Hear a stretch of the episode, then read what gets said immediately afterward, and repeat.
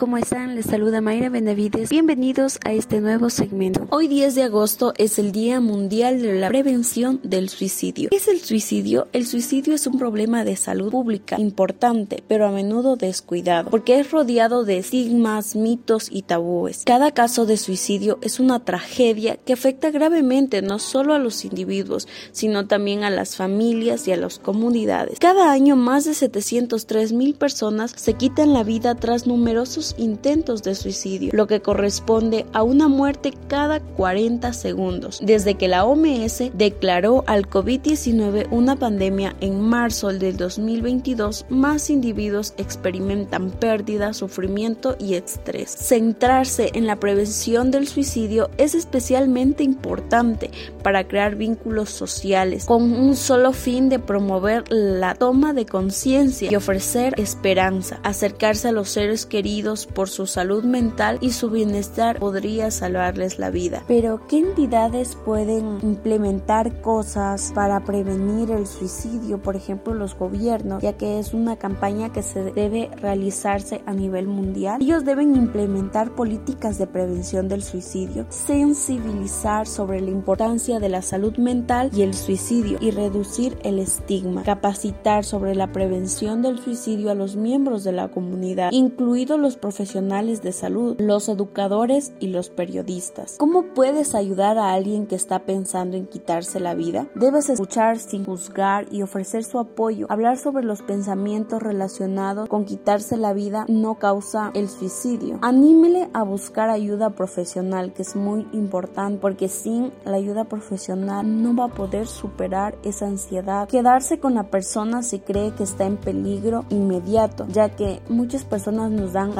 rojas y a veces pensamos que es solo un capricho, pero en realidad deberíamos tomarlo un poco más en serio. Te invito a cuidar a tu familia, a tu círculo de amistad, familiares, en tu trabajo, en tu escuela, porque no sabemos qué carga lleva cada persona y a veces el sentarse, escuchar, dar un consejo, en dar esa palabra de aliento, ese abrazo es muy necesario.